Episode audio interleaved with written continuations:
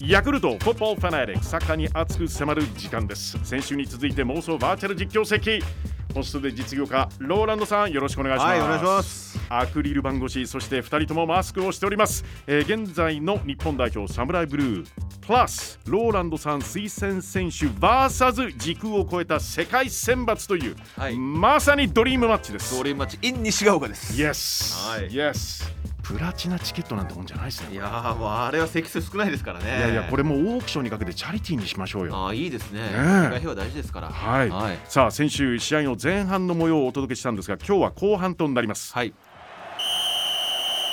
さあホイッスルが鳴りましたボールを持ったのは時空を超えた世界選抜元ブラジル代表ロベルト・カルロスベカル来まし来たねました覚えてますよ2004年、はいツアーしに来た、はいレアル・マドリード、はいえーフジテレビ系列で放送させていただいたんですけれどあそうもだ確か東京ドームで練習した時のそうどあのドームの練習行ったんだよなえー、行った銀河の系のはいベッカムが優しくてそうちっちゃいボールをあえのえ客席に蹴ってくれるんですよめっちゃナイでスロナウドに手振ったらあの、はい彼には仕方されま したねはいで去年の12月にですねちょっと気になる情報があるんですけれども、セレッソ大阪の監督の席がまだ空いていた頃に、はいはいえーこれあのロ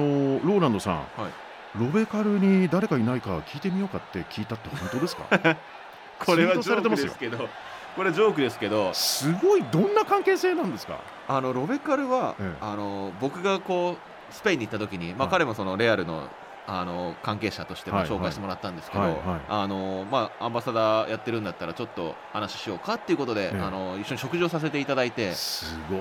でな、僕はやっぱりバルセロニスタだったんでそのことも伝えたんですよまあ、オープンにしないとねバルセロニスタですよと、はいそしたら1回だけサンチャゴ・ベルナベウのホームスタジアムでレええレアルの応援席を座ってみろとはいで僕はもうそれが踏み絵のような感覚がしてうわ嫌だという話をしたらえレアルの、はいあサンチャゴ・ベルナベウのえレアルの席は、いいまあ俺の壁に入るよりは居心地いいぜ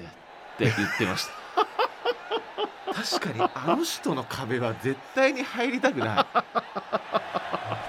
さあ世界選抜ボールを受けたのは元イタリア代表アレッサンドロ・デルピエロですアレッサンドロ・デルピエロですね、はいエピソードあるんですよねいやー彼ともそうですね、はいあのもう食事をさせていただいてうわー彼もチャリティーで、はやっぱい、こうチャリティーいい選手ってうん世界平和だったりとか、本当にスケールの大きなことを考えてるんだなとだって東日本大震災の時もいち早くアクションを起こしましたからね、デルピエロさんいやは。ー結構協調性の高いストライカーに見えるじゃないですか、はいでも彼が食事の時に言ってたのはいや、聞きたい。僕もともとフォワードだったとうんいう話をしたら、はいお前がもしシュートコースがなかったら、はい普通にパス出すだろうと、うん、まあまあでも確かにそうだなと思ってまあ出いしやますそりよゃそうですよ。それだったらセリエ A で得点王になれないぞうわ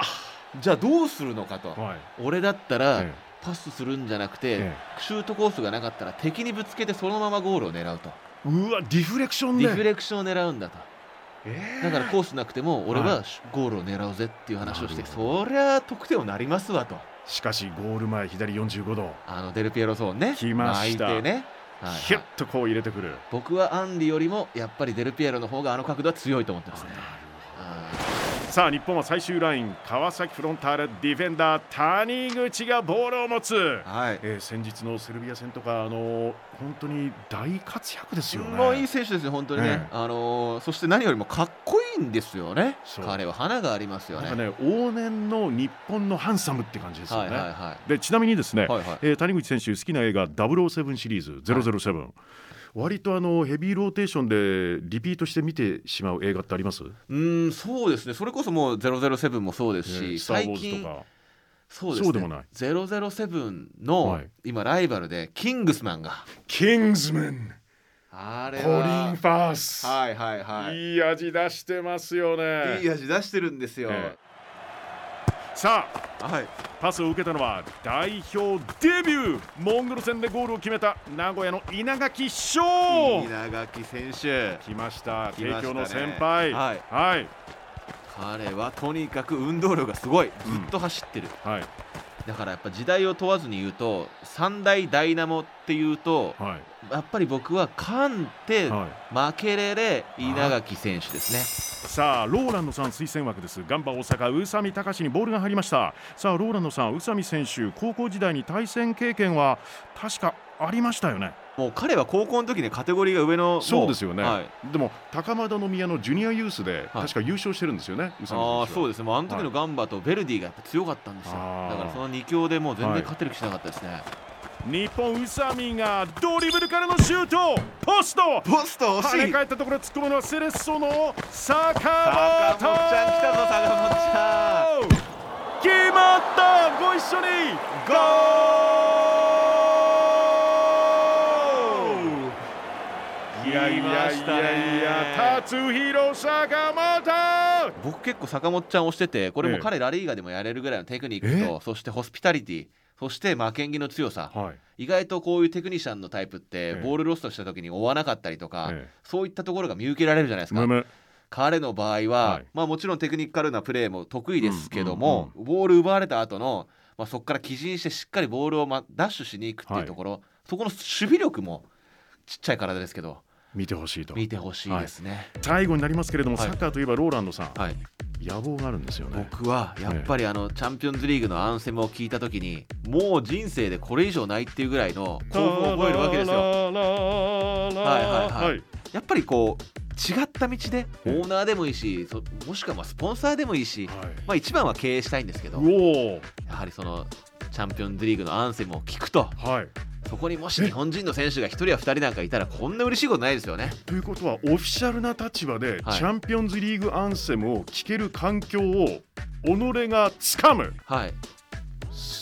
観客としてでもなく、はいテレビ越しでもなく、はい実際のチームとして、むはいチームの一員としてはいあのアンセムを聞いて首からはあの入管証があり、はいパスがありそ,、そうですねれもオールアクセス、はいどころかだってチーム関係者でしょそうですよオーナーなんでね、オーナは